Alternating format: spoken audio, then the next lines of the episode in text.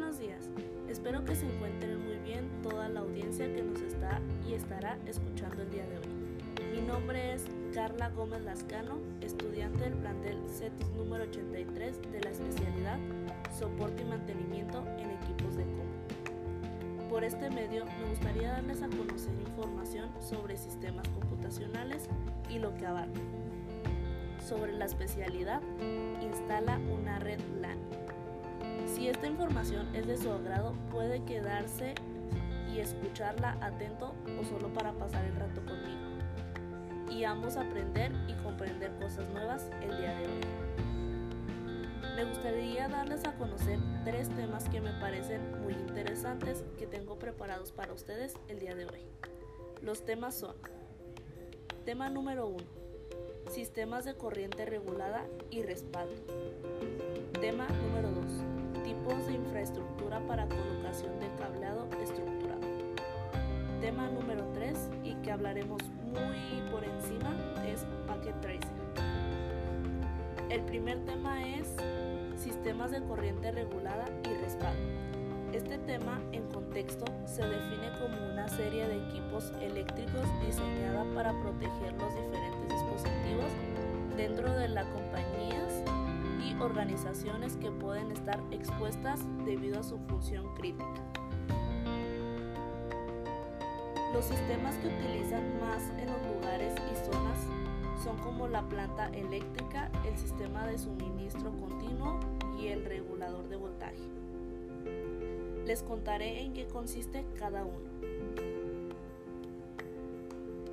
El primero es planta eléctrica. La planta eléctrica consiste en que genera electricidad en aquellos lugares donde no hay suministro eléctrico o no es suficiente.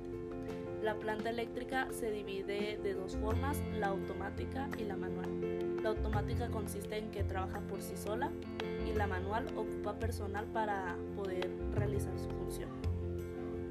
La siguiente, sistemas de suministro continuo esta permite tener un flujo de energía eléctrico mediante baterías cuando el suministro eléctrico falla.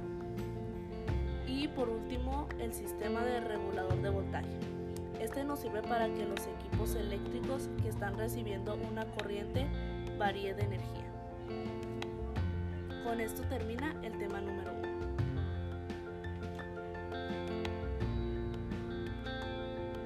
Tema número 2 es tipos de infraestructura para colocación de cableado estructurado. En este tema les daré a conocer el tipo de canalización, su descripción y los estilos de los que se encuentran. Los tipos de canalización son ductos, canaletas y charolas. La descripción de ductos. Es un sistema de tubería que se usa para la protección y el enrutamiento cableado eléctrico de fábricas, oficinas, empresas, entre muchos sitios más. Los tipos en los que se encuentra o los tipos de presentación son ductos bajo el piso elevado, ductos aparentes y ductos sobre cielo raso.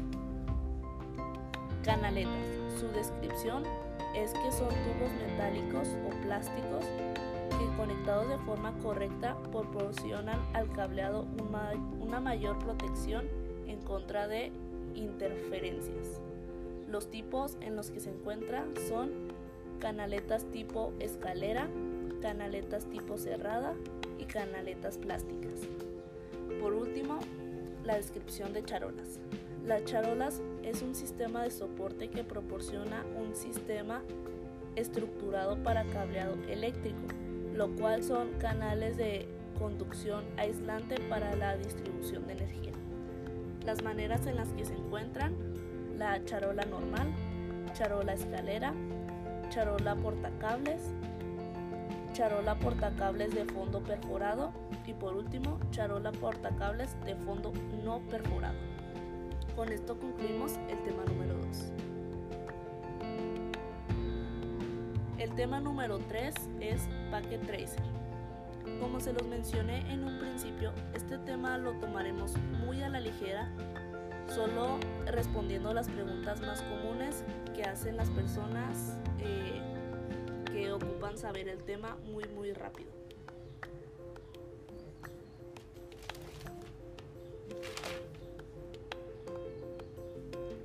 Para empezar, ¿qué es Packet Tracer? Bueno, me tomé el tiempo de investigar cada una de las preguntas y en conclusión llegué en que el Packet Tracer es un programa de simulación de redes que permite a los estudiantes experimentar con el comportamiento de la red.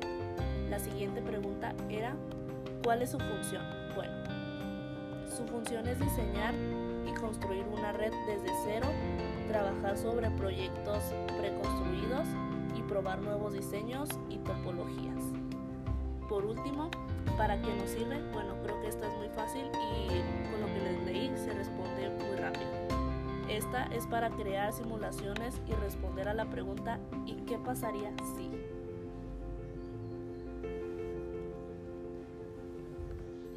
Como conclusión, para finalizar con este pequeño y rápido podcast, es que considero que nunca es tarde para aprender algo nuevo y no importa la forma y método que uses.